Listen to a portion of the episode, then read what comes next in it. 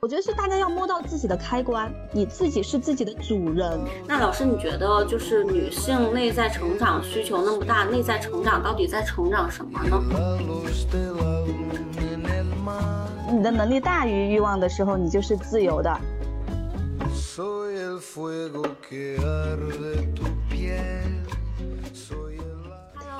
好，欢迎来到新的栏目。他们不上班这个系列，邀请了身边的一群好朋友们，他们啊从大厂或者从创业团队离开，然后。开始自己在在家办公啊，也可能在搭建一些团队，每个人状态不一样。我们对他们不上班的定义简单粗暴，就是不再为资本打工，而是为自己的选择负责。基于这个点，我们又从 IP 经纪人的角度来聊一聊，为什么他们成为了今天的他们，以及他们这一路是怎么走过来的。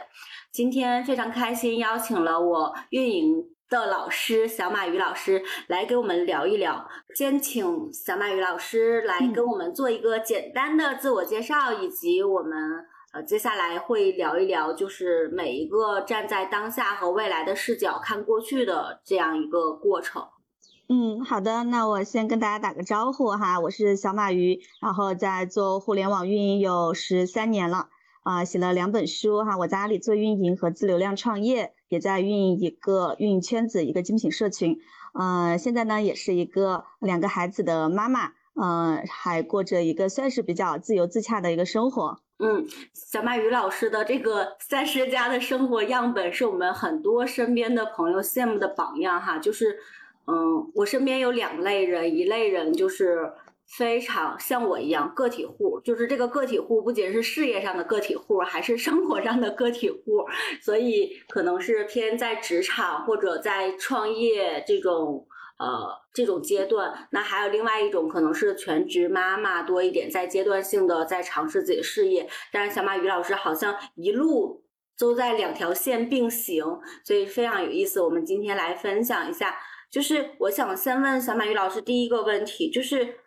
嗯，当时我第一次认识你的时候，你就是一边在写书，一边在生娃，就是效率这件事情，或者效率这个词，在你身上特别特别明显。就是你是怎么看待你自己能多线并行的这件事情的呢？可能本身做运营的人哈，运营它跟一个词就是效率是特别相关的。可能在大厂工作的这几一些年，他就锻炼了你对效率的这个极致的一个追求。嗯，一个人做事情就不会两个人做，然后能够在一定时间内完成的，就不会把它拖很长时间。嗯，所以说效率可能就是刻在自己骨子里的吧。然后自己做事情之后呢，你就会觉得你的生活是一条线，你的工作也是一条线。你不能说人停下来为了生活，然后把工作停下来，为了生孩子把工作停下来，这会让我自己是了解自己的，这一定会让我心里不平衡的，不平衡又会影响，嗯，带娃也带不好，工作也工作不好，所以我肯定会选择就是两条线并行，然后让他们达到一个像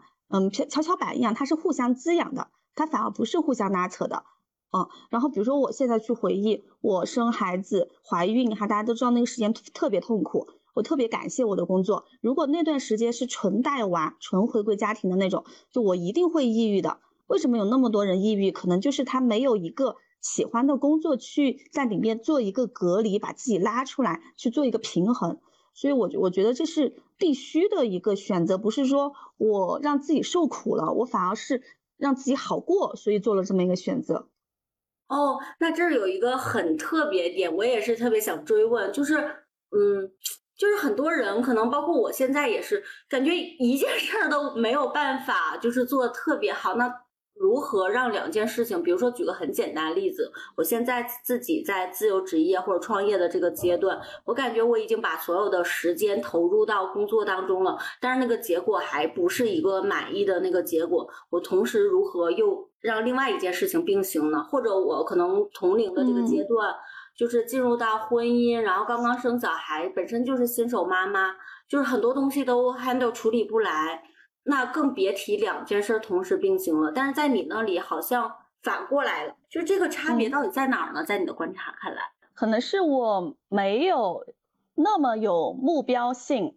就是我做这件事情，可能就做到我爽为止，或者我觉得我差不多，我我压自己的腿哈，就像练功一样压自己腿，可能个压到个七八分、八九分，然后我不会太嗯竭尽全力，我不会太殚精竭虑在某一条单项的事情，比如说工作上哈做到八九分到瓶颈了，它数据该是什么样就怎么样，我不会逼自己，然后我哈我就到另外一边我的生活上去充充电，那生活到一定程度了，我又到工作上来。就是他还是比较由心选择，去尊重自己的节奏和状态，不是那么看数据的，不像你离开公司，然后又自己 PUA 自己那种，对自己就是自己的老板，然后我这个员工我是要一辈子用他的，我肯定会保证他的这种永续生长。呃，而不会一段时间把它榨干。你你这样讲，我忽然理解了长期主义的那个关键点，就是把自己当做一辈子的员工去用，而不是在短时间内极致的榨干它，然后后面它怎么样了，我不管了。嗯，那我继续问一下老师，就是把自己当做一辈子员工的这个心理，是在你早期职业初期你就是这样做选择的吗？还是说在你离开了大厂之后，然后开始给自己打工，开始成为自己的老板之后才转变的心态？嗯，这个有节点吗？没有明显的节点，就是。嗯，只是说这句话是今天跟你聊的时候突然总结出来的，但是其实一直都是在为自己而过，为自己而活。你不管在大厂去充电，你在大厂，你去九九六也好，你背负着很大的压力也好，其实都不是为了赚那点钱，都是为了就是把那段生活过好，把那段日子该拿到的东西拿好，武装自己，然后出来也是怎么对自己好就怎么做。嗯，就是从来没有一段时间是我要为别人而活，我要去卖给别人的感觉。嗯，所以就是其实一直都是这样这么在走的。只是今天跟你聊的时候，这句话出来了。从最开始认识你的时候，从一场线下分享会，然后到你那本书，包括后面一起共事，嗯，现在回头看看，好像你每一个选择相对来说都挺自洽的，所以你没有特别急的那个阶段。反而每个阶段都有成果，就这个点还挺有意思的。那我们就从今天你的视角来看一看你过去的每一个选择，嗯，就是感觉好像过去里也蕴含了一些答案。我在今天跟你的访谈之前，我会有一个，那我们聊一聊你过去的经历。你从今天的视角来看，你就是最早期的这种大厂离职，然后包括。离职之后，又开始用这种非常新型的方式去搭建啊自己的这种运营团队。你现在回头看，那个关键节点是什么？当时就是元老了，好像比较裸辞，互联网裸辞的元老了哈。对，现在很多人谈大厂离职，现在其实是还有一些样本案例参考的，但是。一七一八年那个时候，大厂离职这个这个选择，好像在当下看来并不是那么一个优选的选项。那你是如何做出这个选择的呢？嗯，我觉得就是我好像，嗯，就是大厂离职，还有现在提这个自流量创业这个概念，可能都比时代领先了五年甚至更多。嗯。我觉得是需要这个领先的，因为你本身做的不是一个追随者，你是想要去呃原创这个东西，你想把自己当成一个试验品。就我觉得我人生就像是一个试验品一样，提前去帮大家趟一趟。嗯，他肯定需要个提前个三到五年去趟一趟，然后你才有一些成果给后面的一些同学来作为参考。嗯，所以在做这两个选择的时候，我本身是没有什么参考的，参考的更多的就是自己的内心，就是对自己的相信。就是相信你再差你都活得下去，你都不可能饿死。那你既然不能饿死，那你就去做自己喜欢的事情，听从一些直觉，请做着做着的，自然会有一些追随者。而且我相信一千个铁杆粉丝理论，我不是要把它做得多大，那只要说我这个东西我自己验证的是有效的，我身边能吸引一百号人、两百号人，大家抱在一起做这个事情，我也能够，我自己也就能持持续下去，对它没有太大的一个规划。然后我还比较容易跟外界去隔绝，比如说我在做一些转型的时候，我不太去听外面的很多的东西，还是看自己比较的多，因为你一直看外面的那种风口啊，呃潮流啊，就很容易焦虑，很容易随波逐流。很容易就是你知道的信息，其实很多时候已经过了风口的。就就其实这个跟炒股有点像哈，好像虽然我我自己炒股炒得很差，自己一直对自己就是在做价值投资，我不会在这个曲线，比如说假设我是一只股票，我不会在这个股票到了最高点的时候就是卖掉，因为没人能知道那个点。嗯，你只有说在那个上升期快接近那个点的时候去卖掉，去切换。嗯，好像我一直都有做这样子一些提前的一些储备。好像你一直很克制你的欲望，给我的感觉。比如说你现在的业务，如果你去可能市面上大家讲的创业，搭一个全职创业，然后搭一个全职创业团队，然后把业务做大，然后做几千万、上亿的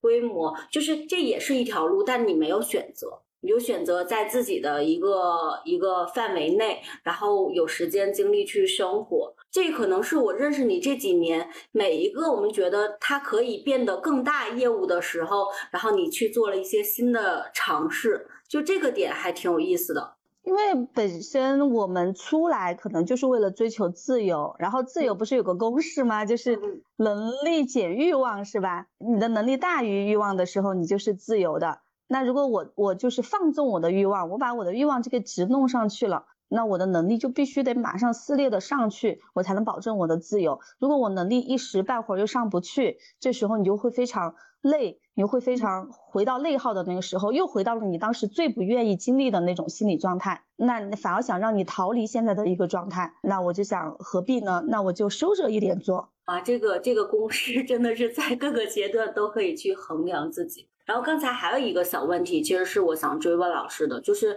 你刚才嗯得出了一个结论，不管在你任何一个转型初期，你最最开始的那个相信是来源于哪儿呢？就是有具体的案例吗？就怎么样获得了第一个的那个雪球，然后后面让雪球越来越大，然后一次一次相信那个第一次相信来源于哪儿？你意思是说相信我在这个社会社会上能生存下去是吗？嗯，对对对，就是呃上一期播客我们也聊到了，就是现在做的不错的朋友，大家都是从最开始有了一次成功经验，就像你上学的时候，然后你拿了一次奖学金，你会发现后面你能拿很多奖学金，但大多数普通人的那个问题。是没有第一次的那个小成功，那老师的这个相信是来源于哪儿呢？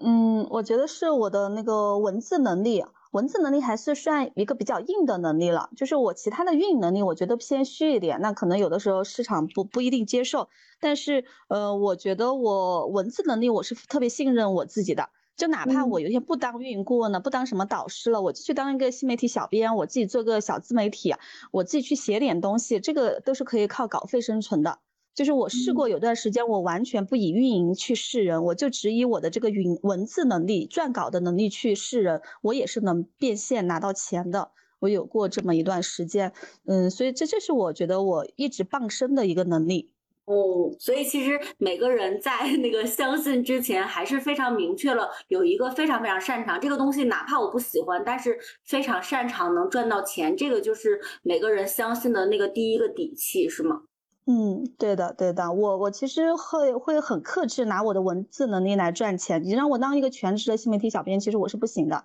嗯，但是它它是属于我的一个长板，而且是看得见摸得着的。嗯，如果实在有必要，是吧？你别的地方不能变现，它拿出来变现也是可以的。感觉好像我们在做自流量探索的时候，好像每个人也在探索这个东西。嗯，找到一个至少能先养活自己的这个东西。那你大厂离职的时候，就是因为是第一批吃螃蟹的人，你觉得最大的困境是什么？最大的困境是，如果你天天在那个圈子里待着的话，虽然我已经是一个比较就是安守在自己内心的一个人了，他还是会就是天天在你面前晃来晃去的，都是那些呃大厂的一些东西，呃聊的也都是一些期权啊、房子啊、车子、升职加薪的东西，他还是会让你有有一些波动的。就那个波动不是说会把我拉回去，而是我就是不爽，我就是眼红，不行吗？我就是酸，不行吗？所以我我就是故意把自己就是拉开了一段嘛，所以也才会回到成都。呃，然后我我觉得就是要让自己稍微脱离一下一个环境，经验其实值得现在的同学的借鉴。你说你老在一个旧环境，你一个新的东西你想生出来是很难的。它就是多了很多的阻力。你如果真的想去生长一个新东西，你把自己放在一个新的环境里，比如说身边都是一些自由职业、自由创业者的，或者说一个物欲稍微低一点的一个地方，或者说那个地方大家就是呃都是一些艺术创作者啊，比如说有些景德镇啊，有一些什么大理这样的地方，大家都是偏随心随性一点。你要是在一个物欲很强的地方去做一些，你你又是一种嗯很随心的一些尝试，是就是给自己增加了很多的阻力啊，这个是你自己要支持到自己的大环境上，呃，这是一个难点吧。还有一个难点就是，呃，像我们开始那会儿的话，知识付费还是属于开垦期，啊，然后而且可能需要做一些比较重的一些线下的这种渗透。所以一开始就是像在松动一片土地一样，我很能感觉到那个周期性，就是我们当时就松土的那个过程，松土了之后，然后你去浇灌它，呃，这个可能大概用个两三年，然后你收获的时候有一个三五年的收获，然后到现在整个市场其实又已经非常的红海了，就又又比较难的一个时候了。那你当时是已经知道这个周期吗？还是说其实也是边走边看，然后得出了这样一个周期的结论？嗯，当时是不知道的，但是你是知道任何一件事情它都会有周期的。嗯啊，那我们嗯提前做的人的话，肯定就是嗯在前期看不见的时候，也要去相信自己的一个投入，嗯，然后投入到一定程度，你在我就是其实市场很好，在不停的回收的时候，拿拿一些成果的时候，你也要对市场要有一个警惕和判断，就是说，呃那。那这个高峰之后肯定就会衰弱，会有一个预判，所以就是有这种胜不骄败不馁，或者说你没有投入的时候你也不焦虑，然后你不停的赚钱的时候你也不骄傲，然后你又开始储备，就永远都是要为下一步去做储备的。然后想你的护城河是什么？比如说我们的一些团队呀，啊我们的这种嗯文化呀、价值观呀，还有我们的就是有一些沉淀下来的 SOP 啊，还有就是嗯新的就是不断演变的一些理论呐、一些案例呀。这可能才是我们的一些壁垒，而不是说，呃，当前的一些流量用户，他都是会会流过去的。那这儿有一个点，就是，嗯，老师刚才提到了那个，在下一个高峰点之前，然后就储备第二方案，包括后期你做了运营圈子之后，然后做了私塾课之后，呃，又开始做自流量创业营，就是每个点都在迭代。再继续问哈，就是你是在每一个就是大家都唱好的时候，然后开始做新的那个点，那个动力到底是什么呢？其实我一直因为我们在一起共事那么久，我就觉得你的能量好像用不完，然后不断去做一些不确定的事情，就是那个核心动力是什么呢？因为大家都尝试在不确定的时代、不确定的环境下去追求一些确定性，然后你是我身边真的。始终在一线，在各种确定性马上有确定的感觉的时候去做不确定性事情的人，就是那个核心动力到底是什么呢？嗯嗯，就是人的追求吧，你追求的就是成长。当你不成长的时候，你不就是没有那个快乐了吗？就那个快乐是钱也不能替代的。所以就是可能你把人调到那个状态了之后就很好办，比如说以后你把你的孩子也调到这种状态。嗯，就很自驱了，是不是？包括我们选的人也是，我们选身边很多人也不是，就是为了钱他就要停在这里，他就是为了成长，呃而而在这里，嗯，所以说，嗯，好像所有的考虑都不是说这个，嗯，钱是不是好赚，是你到了那个点，你发现就是赚钱越来越容易了，那就没啥成长了，那那你就要选一个地方再去成长，就是钱跟着你的成长跑。是的，是的，这样我觉得是不枯竭的吧？也很多做尝试的时候，大家其实不一不一定说我非常明确的看到了周期，看到了方向，看到了所谓钱或者是方方面面的结果，才开始去尝试那些不确定性的。但是也有一个点来说，很多人是因为，比如说我尝试了半年，甚至尝试了一年，没有什么结果，看不到希望，所以就是。停掉了那个选择，那这儿，嗯，尤其我们接触了大量的又是女性客户哈，那老师你觉得在你不断的这追求不确定性的过程中，你又要给用户一些，嗯，某些阶段性的这个确定性，就是这两者你怎么去平衡呢？嗯嗯，我我相信肯定人可能人之间肯定是不一样的。我这样子的可能不是大众的一个人，嗯，所以我可能也会根据用户他现在的心态，他的一个就是物质基础，嗯，他的一些生生存生长的一些环境，给他一些建议，或者我几条路就会摆在他的面前，就我会比如说你，我说你现在追求的那件事情啊，他可能要两三年之后才能变现，你能不能接受？呃，能不能说，就算两三年之后不变现，你这个过程你都认为是享受的？就就包括我现在做的所有的事情，你就假假设没有做到今天这个样子，我觉得那个过程我也是享受的，因为我享受的就是成长本身。然后后面的话，呃，我也会问他，你现在如果说有一些压力的话，你觉得你不没有一些进账或收入，你会特别难受的话，呃，我觉得你根据你以前的哪些经历，哪些事情是可以做的。你其实可以坐着的，呃，我就觉得说说，比如长线、短线并行，我们去找到一个脚手架，或者我们去赚一些劫富济贫的钱 来养着那个远期的东西。我觉得我还是比较实际的，会给他们一些落地的建议，不会让他就是饿着去奔向那个远期的目标。我们上一次其实有聊到，然后包括上次你做分享也在说，我们其实鼓励大家用热爱的东西能赚钱，但是第一课其实讲到不热爱也可以赚钱，就有点像你刚才说这个点。就是大家要找到那个，先找到那个抓手，或者像你刚才说的，你现在运营的这个核心能力是最很强的，但是其实有一天你不做这个东西，你也有写作可以去变现。我觉得是大家要摸到自己的开关，你自己是自己的主人，一定要当主人。自己的开关是什么？比如我的开关就是。你让我成长了，我就开了。然后，如果你的开关是你必须得有一个稳定的收入，你你才会，你你才能够说，才能敢去尝尝试其他东西。那你必须把自这个给自己保证了。嗯嗯嗯，就你要懂自己。嗯，我我记得我们上次在聊那个就是感情的那一趴的时候，哈。嗯，呃，我觉得有个观点可以印证，就当时我们聊了一个观点，就是好像就爱自己跟谁结婚都一样这个观点，就是反正有有一个观点，我我这句话也不能说完全完全嗯信或者是完全对吧，但是有一点感觉就是。我觉得当我成长的时候，我就觉得身边的人都好可爱哦。呃，因为我们上一期录这个播客的时候，很多人给我留言说，就是问你到底怎么能做到，就是你自己成长了，然后你不要求另一半成长。就说这几天我是收到了好多我们那一期播客的留言，就今天在事业上，我感觉也是一样的，就是。你真的就是 get 到你自己成长那个关键词的时候，你整个人状态很好，你看见谁都很好。但如果你的那个关键词是赚钱，然后你沉浸在成长里，真的看谁都不顺眼，然后就是。这个点我觉得很有意思，因为我现在是单身，然后你在家庭中，我特别想问一个问题，就是我们现在服务了那么多的用户，然后包括你自己也在不同的阶段，你觉得在各个阶段当中，就这个成长性是始终贯穿的吗？在你单身时期，然后刚结婚时期，然后有一个娃的时期，两个娃的时期，就是你自己生活的变化动态有影响到你的成长速度或者阶段性的有这种调整吗？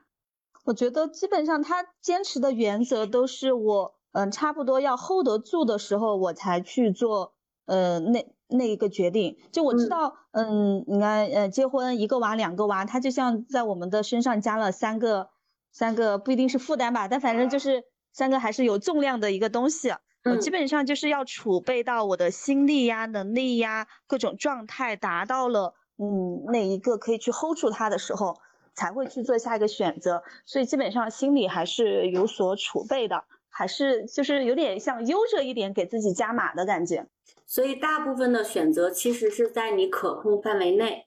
那这个除了你自己，就是你的核心的这个成长性、这个价值观之外，你觉得外部的这个支持系统对你的帮助有多大呢？以前我没去跟别人比，我可能还不知道，就是我还是挺幸福的哈。嗯，就是跟一些就是确实只能自己带娃的一些家长去比之后，发现自己的支持系统还是比较的充沛的。嗯，就首先我的我自己的父母他就是搞教育的，所以在一些理念上啊就不会有太多的分歧和拉扯，呃，然后呃我的那公公婆婆他们的身体又比较的好，嗯，然后尽心尽力的一些照顾，嗯，然后又有阿姨，嗯，然后我和我老公的工作都比较自由，就是就是确实环境上会比较支持到我们现在的状态。嗯，就今天特别，其实特别想跟老师聊的这个话题，是因为我们这这一路感觉，第一看到你在很好的支持系统当中，然后同时你也支持了很多人，就是嗯，过去有一点点理解不了的那个点是。嗯，你为什么有能力去？就是因为你有很好的支持系统，然后你的各个，比如说商业能、商业变现能力，包括这些前瞻性都非常好。为什么不把自己的业务做成一个更大的规模？这就是可能去年我离开成都都都一直有的困惑。嗯，然后今天在聊这个点的时候，我在想，就我们前面也提到了欲望的这个点，就是。在更大的规模和女性成长之间，就是怎么做这个选择和平衡呢？看以谁的视角来看呢？肯定说你看到了很多的呃案例哈，所以你觉得我这个是比较收着一点做。但看站在一个小城市的，比如说一个女性看，她觉得我这个已经是我现在的情况下能做出来的一个特别大的一个事情了。所以的话，回到就是不同的人看。我现在的规模，它的定义也是不一样的。然后站在我自己来看呢，我就觉得它现在是我比较能够 hold 住的一个状态。呃，如果再加码的话，有可能我的有一天我的这种心性啊，各种上去了之后可以再加码，但它一定是，就我我一定会做那种自己 hold 得住的那种加码。嗯，呃，我不想把自己丢在一个那种丢在那种嗯，就是上上不上下不下的那种地方。我不喜欢那种习惯的焦虑出来，因为那个是那种焦虑和痛苦，可能在大厂经历过，就不想再尝试了。所以，其实你觉得，至少在当下的每一步来说，你的业务规模是根据你自己的，完全根据你自己的实际情况来做选择的。对我，我难受的时候我就收一点，然后我觉得很自如的时候我就扩一点。嗯，那你觉得你这样的结构，就是它属于一个？呃，相对来说啊，比如说像像成都这种新一线或二线城市的这个女性事业家庭平衡的模板嘛，我这句话好容易被骂，但是是是我确实特别想问的，就是它的可复制性有多强？我觉得，但凡是做 IP 的人，他的他的这个人肯定是不能复制的，但这种状态哈，这种这种状态，我觉得应该是呃趋势吧，应该是未来的一个趋势。就是你随着自己的一些心态呀、一些能力来灵活的一些调整做事情，这其实就是介于我们说的创业和那种自由职业之间的一种状态嘛，就是比自由职业又更智能起来一点，更更有组织一点，然后比创业呢又更灵活一点。就因为我我确实也就是亲身的经历过一些创业公司和创业的一些呃老板。呃，我觉得那种就是上去了，当你把一个规模给做上去了，然后自己心里没又没有到的那种感觉是特别特别难受的。嗯，像你现在的这样的状态，你觉得有哪些核心因素吗？就是我们其实因为我们身边大家一直在聊。这个人的综合能力要非常强，比如说你现在所有的团队都是灵活共用的，但是可能，嗯，很多内容创作者或者 IP 他不太擅长，也不太愿意有心力去带团队，但是带团队也是你自己在做的，然后产品也是你在自己做的，然后销售就整个的东西都是你自己在做，那从你的经验复盘来说。一个是一个一个人培养自己哪些能力，然后才能更接近你的这个状态呢？这可能我做选择的是我，我也不会让自己一来就去做那种，嗯，带团队这种对我来说也是挺费力的事情。嗯，我还是比较像是什么，比如说我自己先单打独斗拿到了一个结果，比如说就拿我最硬的那个东西拿到结果。然后我拿到结果之后，我不会沉迷于这个结果，我就会分一点心，比如说分百分之二十的精力，就来布局新的一个东西。那比如说团队就是这个时候你应该去布局，但是他看不到成果的事情。哦，然后比如说有了团队之后，我又拿到了下面一个结果，拿到下面结一个结果之后，我又会从里面抽掉百分之二十精力来布局另外一个你看不见的东西。先去把我最有效率的那个东西，先去把业务形成闭环之后，我会拿点精力、拿点钱出来布局下一个阶段可能需要的那个核心竞争力，呃或者壁垒，它都是在我有的情况下我才会给出去，我不会在我没有、我很恼火的时候、我很痛苦的时候去给出去。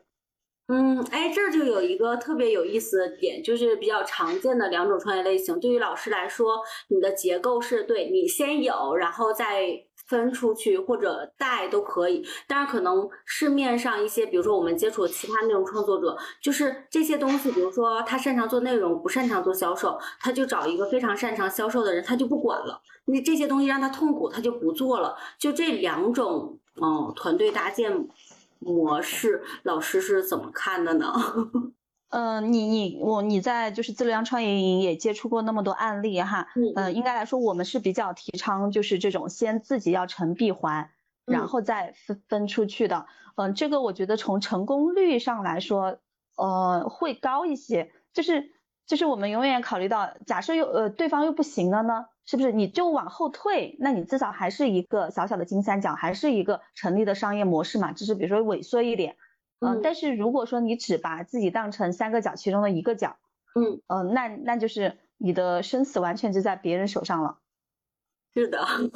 很容易团队带来焦虑。对，我觉得还是要进退自如，还是要要让自己永远是可可控的，可大可小，可控的。我现在回头再想，因为我就是老师说这类人，我可能某一个角比较尖，然后其他角我就是嗯不是特别愿意补足的人，然后我就会不断的去寻找团队，嗯，这就是我的一种模式。现在回头看，嗯，你可能是在用一些创业者的视角在做事情，但是其实思维上还是有一种在大团队或者打工人的思维，就是要拼凑出一个角。然后老师一直在做的是，你自己把三个角齐头并进的再往前走。嗯，就是因为你现就是你去跟某一个角比较大的人去合作，你是为了放大，放大的前提还是就是说，哪怕人家呃没有在一起了，你一个人其实你最小化的是有的。比如说，你看你现在做内容也可以。是吧？你也有内容能力，有 IP 能力，你也有自己的私域，你有自己的产品，你也是可以自成一体的情况下，你就有底气去跟别人合作，去放大自己。所以你现在做的是放大的事情，你其实已经过了那个最早期那个阶段。嗯，那我重新用这个视角看，因为我看，嗯，老师你今年做自流量顾问班，就我们二零年做的一个产品，然后到今天感觉，嗯，我自己尤其在市场上跑了一圈之后，再回头看，就是。自流量顾问班的这个这个陪跑的这个体系特别特别的扎实，然后不不可避免的谈到了一个话题，其实就是刚才我们聊的支持系统。有一些人可能不一定在家里能找到那个支持系统，那他可能是需要通过外部或者事业环境来搭建一个支持系统。嗯，他现在前两天我们聊到，他已经慢慢的变成一个你的王牌产品了。你自己觉得就是？这个运营顾问班除了能陪伴大家在技能上有所突破，比如说他成为一个成熟的独立的运营顾问之外，就是那个嗯其他的那个价值，你自己陪跑了这么多人，快百人了，就你觉得那个最大化价值是什么？就是顾问班，其实呃我们再往前说一点哈，就是顾问班它的诞生其实也是一个很。也是我重新出发，可能我自己观察到了一个趋势诞生出来，但它其实跟现在很多人在做的那个叫什么私董或者叫什么陪跑就特别相似，只是。我们一开始没用这个词哈啊，但是我们就实实在在的在做这个事情了，就我们好像和流行的东西出来之前，其实我们很多时候都已经在做了，嗯，然后做这个班现在的话就不仅限于是培养运营顾问了，就有点像是说我就给你当顾问。你就是一个嗯 IP，然后我给你当顾问，还有我们一群人给你当顾问，一个互相的支持，一个支持系统。嗯，在这里的话，大概百分之五十的东西是我能给的一个比较体系化的东西，就是把我有的知识结构更细致的讲出来。因为其实你知道，有些人他在大厂子讲的东西和他在小一点的厂子讲的，和他你天天随身跟着他的时候言传身教讲的东西还是不太一样的。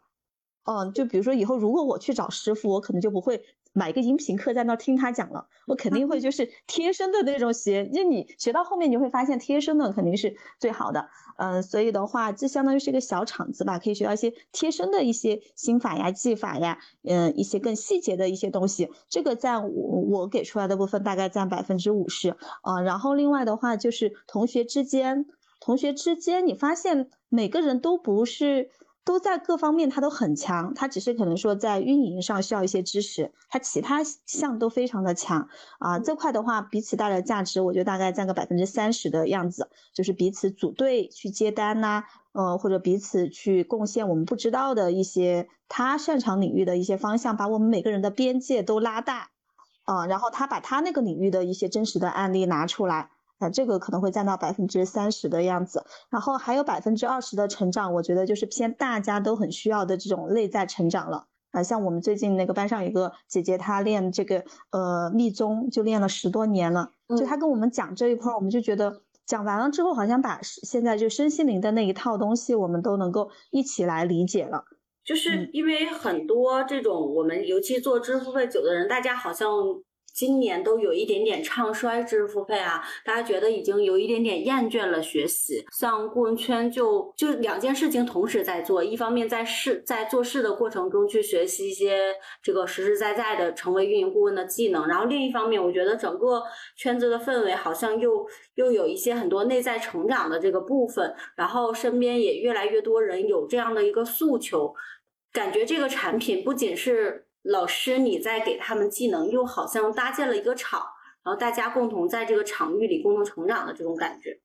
对的，我自己其实也非常需要这个场，就是就比如说，虽然我的家人还是能支持到我，但是我不是说所有的智呃成长东西能够从家人这边获得的，包括你的朋友啊、老同事那种，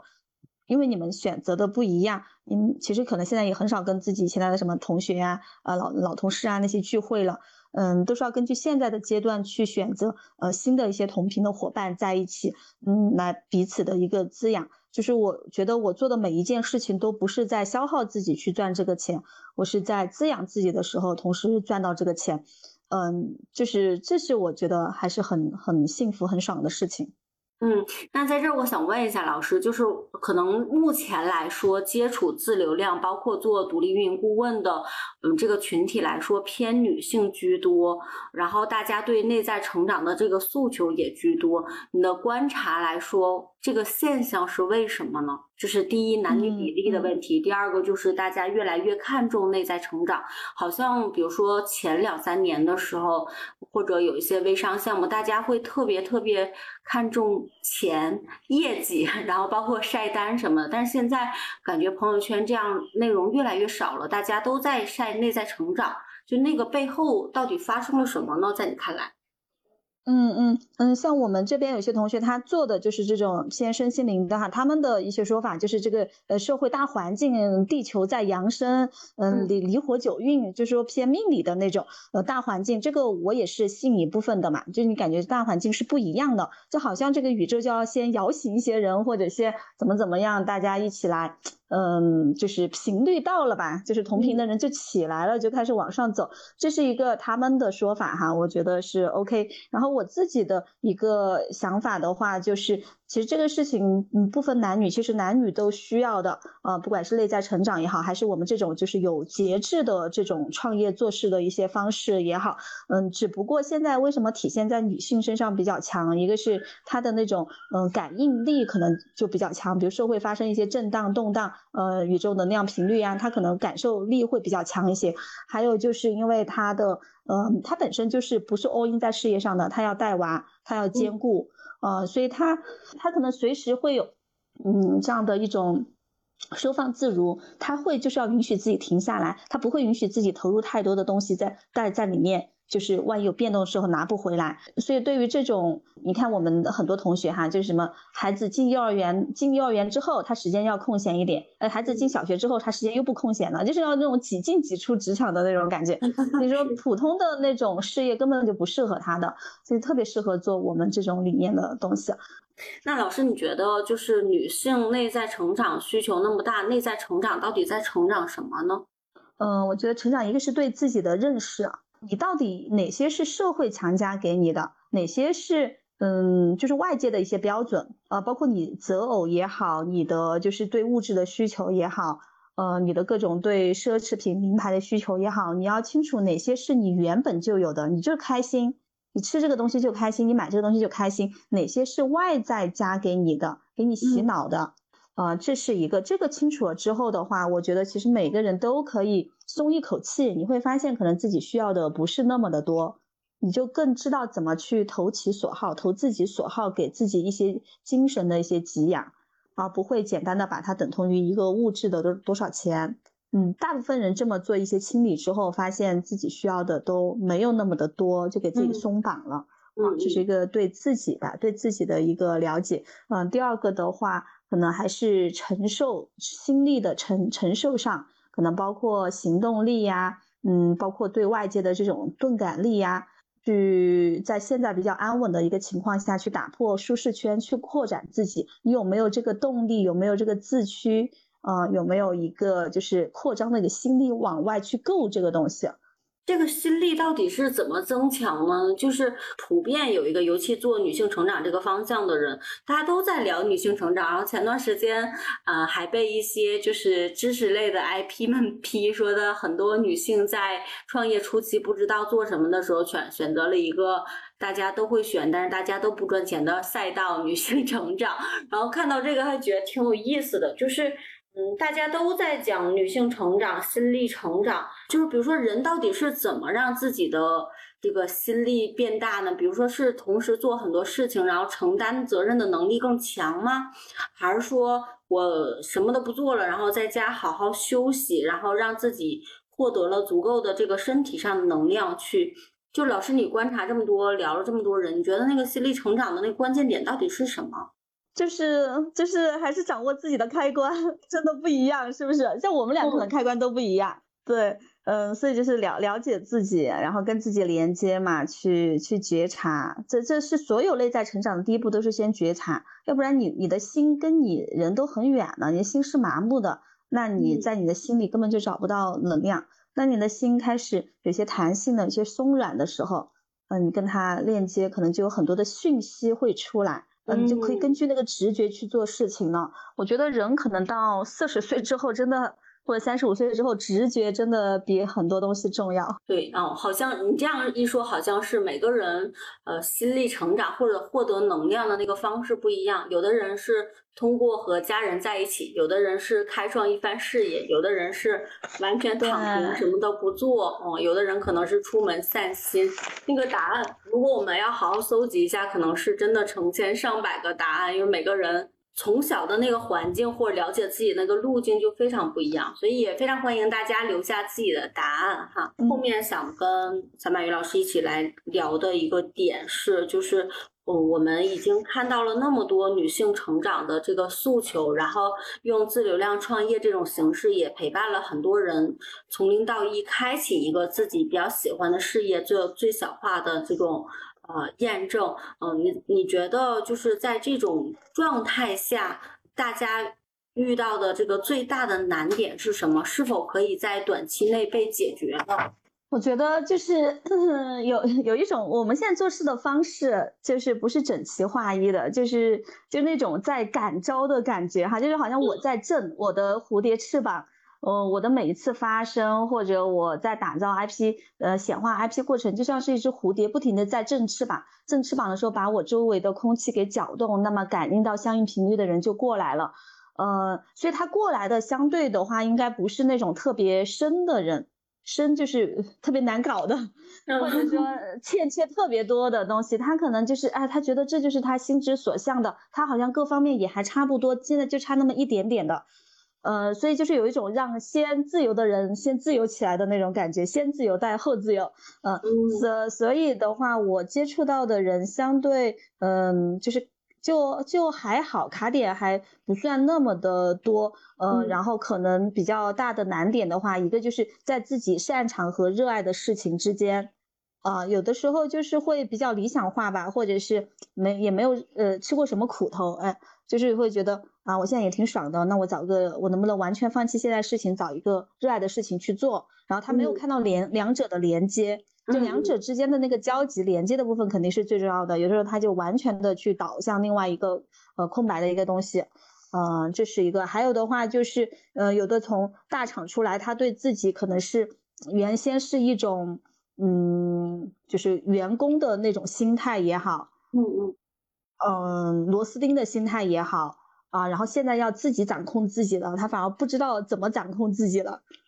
想掌控自己又不知道怎么掌控自己，然后包括有些标准呐，呃，也是用以前的大厂来要求自己，给自己打 KPI 啊，看这个月收入多少呀，他没有一种创始创业者，呃，一种自己就是自己的这个事情的创始人的角度来布局这个事情，就像拿月薪一样，就很看重那种月薪。呃很确定的每个月的收入，那这个也会少了一些可能前期的投入和耕耕耘的这一块儿，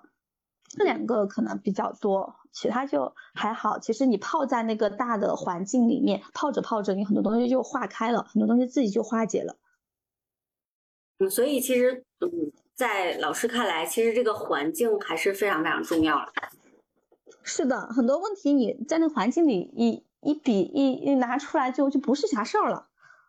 嗯嗯嗯，就是好像完全两种思维。因为这几年我们接触很多大厂出来的人，他确实会非常。我自己接触的一些，他就会想说，哎，那你们这个到底赚不赚钱？我经常被问的问题就是，自业他可能有些人甚至有机会我们一起工。作甚至共同生活一段时间，他就觉得第一自由职业好累啊，或者你们这样，因为从早到晚都在工作，虽然在远程，我在云南办公的时候，然后别人说啊，你们数字游民感觉就往这一坐都不动，就是就是好像就换了个地方办公。然后另一个经常被问到的问题，就是因为可能比如说在职场。发展到一定阶段的时候，他拿月薪收入还是比较稳定的且可观的。但是在做自由职业或者做自流量探索的初期，他其实没有这么稳定的这种公司职场上的收入。那就是这个点，老师一般会怎么跟他们聊这个事情呢？就是纠结的人，我一般不去说服他。就如果说他现在真的啊，马上被不管是被辞退也好，被什么也好，他马上又能够拿到一个他很满意的月薪的工作去做，那他他就去做，嗯，但他通常在这么摇摆徘徊问你的时候，是通常是他连那个选择也没有了，啊，那个选择没有那么好了，或者没有那么容易拿了，或他知道他拿那个选择他会更累，会更心累，他也明知道自己坚持不久了，呃，但是他对于开创一个新的东西，他又比较忐忑。就我一般不会去说服他，但是他如果呃一定很很谦虚很那个的问我的话。我可能就是也会跟他讲讲，就是这个大环境吧。我觉得高薪就是陷阱哈。之前我们都看过一本书，嗯嗯，护人生护城河里面就提到高薪是陷阱。然后包括我跟现在的一些互联网公司的 HR 去沟通，就是呃，就是这种公司去缩减成本，把一些高薪的人裁掉都还没有完。嗯，因为真的这个泡沫太大了，大家都在这个高薪里迷失自己了。很多人真的是不值那么多钱的。然后他现在又拿着这个身价。去比我们这种就是小而美的方式的话，就是有种既要又要还要的那种感觉。我就跟很多人交流的过程中发现，嗯，真的人只有在痛苦到一定阶段的时候，才能改变。对对对，我就说，如果你真的还想去试，那你就再去试一下嘛。那我我还有一个点就是，就是你怎么看待你身边的学员、用户，包括助理，就是进进出出，就是你怎么来衡量这件事情？如果一个老板思维，那。其实就是需要这个人稳定的在这儿的，但是我感觉你在人的这件事情，人的成长性这件事情特别包容，就是你能接纳你的用户，你的甚至身边的一些朋友在不同阶段，然后做出不同的选择，然后你始终在那儿，你回来我也欢迎，然后你走了我也不会就是劝你怎么怎么样，就是这个心态到底怎么练成的呢？嗯嗯，因为我自己也比较的，就是对自己比较包容，因为我也自己我也知道我自己也会阶段性的，就是一会儿又支棱起来，一会儿又稍微要去收一点的感觉。嗯，我因为我希望我团队也不要那样要求我，就假设我们是那种呃明码标价的雇佣的团队，肯定团队也会逼着我，我给他们打工。是吧，老板，你今天要怎么了？你老板，你今天要怎么了？我希望大家不要逼我，所以我我也不想我去逼团队。我相信每个人他都是人，他不是机器，他肯定就会有阶段性的起起伏伏。然后这是一个，还有的话就是我们的东西本身就不是呃可能为某一个人量身定制的，嗯，它就是有阶段性的合适，也有不合适的一个地方。但因为当你把这个时间放长的时候。你就就无所谓，它又不是一个几周的课，是吧？十四天、二十八天的训练营，你一定要逼着你跟完。它就是嗯一辈子的或者长期的，呃，包括人在一生当中本来就遇到很多，呃，就是支持支持自己的老师啊、群体啊、圈子啊，就像采花蜜一样嘛。今天采到这里了，需要了我就在这里采一个蜜，哎，不需要我在那边去采一个蜜，呃，总之都是为了让自己丰盛的。嗯，所以其实你是先对自己有了允许，然后 这个允许也会不断的传播出去。是的，是的，因为我自己也是一个比较这样的人。那你觉得它是一个长期的选择吗？还是说对你来说它也是一个过渡的阶段？可能看效率，呃，但有一天，比如说我发现这个不可控了，呃，他可能还不如我去再招一个 HR，然后再招两个全职员工，让自己舒服或者效率高。我可能也会去做那样子的选择。我好像一直都是以那种就动态的去看自己新的感受以及那个效率来评估的。我现在能这么做，肯定一方面是考虑到自己的喜好，一方面肯定说效率上来说，投入产出比来说还可以。所以这个效率其实又回应了我们最开始聊的你的那个关键词成长。那最后一个问题哈，就是你觉得什么样的人，或者可能现在女性居多嘛？确实这种环境下，就什么样的人比较适合真正的或者自由职业或者自流自流量这条路呢？他要有这种嗯认定自己不一样的感觉，他才有这个 IP 的雏形，别人才会呃认他被他吸引，要不然每个人都长得一样，我干嘛被你吸引是吧？嗯嗯嗯，还有另外的话就是可能他的。呃，物质欲望相对没有那么高，呃，然后所以他有更多的一些精神的一些追求，他有更多的克制的部分，然后有一些嗯长期主义的部分，嗯，他可以不用花那么多时间精力去解决生计的部分，然后就是可以去随心的做自己的一些选择，嗯，然后可能其他的就是一些呃自驱力呀、成长呀、链接力呀。学习能力等等，拥有这些 能力的人才可以。你说很难是不是？是的，就是那天忽然想到好好住的创始人，然后他在极客写了段话，挺有意思。他说他忽然意识到，加班的那个高高收入背后，你要有这种情绪性的支出，然后还有是什么人情上去掉那些之后，看利润率其实是很低的。我感觉今天这一期其实就是真的不断在认识自己。时机很重要吧，但是就是在结尾的时候，忽然对对你身上的那个效率有了新的解，那个成长自驱力更大。某一个阶段，我曾经一直在想：天呐，我怎么不能像那里跑一样？我怎么不能像小马鱼一样？就是当把自己的那个效率或者速度跟又开始就是进入到这种竞争和比较的时候，人是非常非常难受的。嗯，可能我们用了一样的关键词聚在一起都是成长，嗯，但是每个人的成长速度不一样，一旦陷入到那种比较甚至是攀比，我觉得让人好难受，然后觉得哦，那我们不是一类人，就会有呃有这样的各种各样的心理吧，我觉得。然后就像你刚才说，当你自己对劲儿了，在自己的节奏里，然后短期内的不看别人、不听别人的声音的时候，然后你回过头说，哦，我们还是一类人，就是。对对对，站在更大的里面还是一类人。嗯哦，就是过于关注自我的时候，因为你会对自己有否定，有当你否定自己否定不过来的时候，你就会否定身边所有人。就是这是我觉得 我过去一段时间经历的真实感受。我以前完全没有这种感受，但是去年经历了这样一段时间之后，成长性更有。感受就成长，它本身是一个词，但是用在我们每个人身上的时候，它又是一个动词。有的人擅长长跑，有的人擅长短跑，所以拿到的那个奖项是不一样的。嗯，就今天再来聊的时候，就第一对自己的阶段性的懒惰和逃避，就是找了一个出口。对，然后另一方面就是又觉得。呃，当你的世界又开始开阔起来，然后对自己不再局限于自己的阶段性成果的时候，你会发现，哇，看到别人都好美好，包括看到别人的成功都变得很美好。对呀，对呀，肉眼可见的东东也在越来越美好丰盛啊！这这你打下的江山是很多人也不能企及的。主要是从，啊，这个个人的成长或者这个女性选择方面聊一聊。那最后啊，这一期如果小马宇老师给一些正在观望或者正在看这种自流量创业生活方式的朋友们一些实实在在他能马上用用得起来的建议的话，嗯，你会呃建议他从哪些行动入手呢？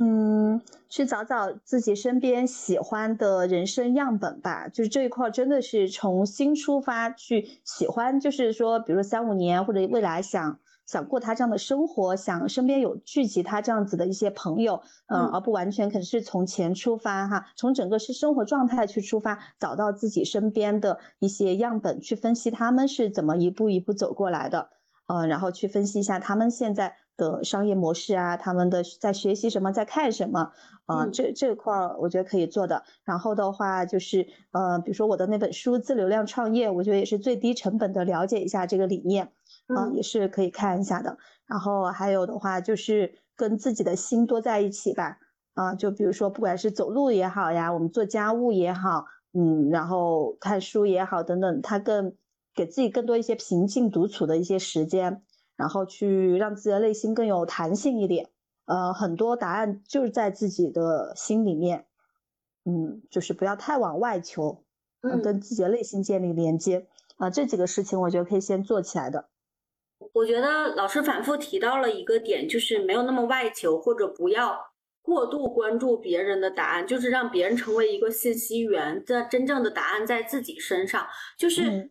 到底怎么找到答案呢？每一次都有人问我，比如说我们刚才提到了看书或独处，就是找到自己答案或者自我探索的那个核心关键到底是什么呢？就是它不是那种二元对立的世界了，可能就我们可能被职场、被学校教条太多，就会觉得什么都有一个最优解，什么都有一个对错。嗯，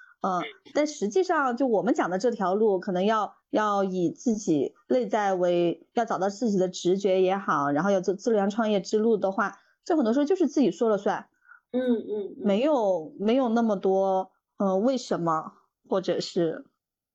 是哪个是最最好的就没有，就自己哪个自己舒服，自己能承担这种生活，自己能自洽就可以。那这样觉得就是。自流量创业好像一个职场的乌托邦哦，大家没有标准答案，每个人都有可能自己创造出自己的那个更好的生活方式，就是没有一个正确的答案，说你怎么样了就自流量创业成功了，就是对对对，好的，那我们希望今天的这样。就是更偏心灵的这样的聊天，包括我们遇到了呃女性成长的常见问题，然后包括各自的这个路径，希望给大家一个，这又不能说答案。我觉得听到这一期，希望大家知道。其实很多生活方式也好，或者选择也好，没有大家想象的那么严重，或者没有大家想象的那么复杂。有时候可能轻松的心态反而会带大家走向自己该走的那一条路。嗯，别人的答案都是别人的，希望大家能在别人的答案里看见自己，然后慢慢的走向属于自己的那条路。好的，那我们这一期的播客就到这里了，跟大家说拜 soy el fuego que arde tu piel.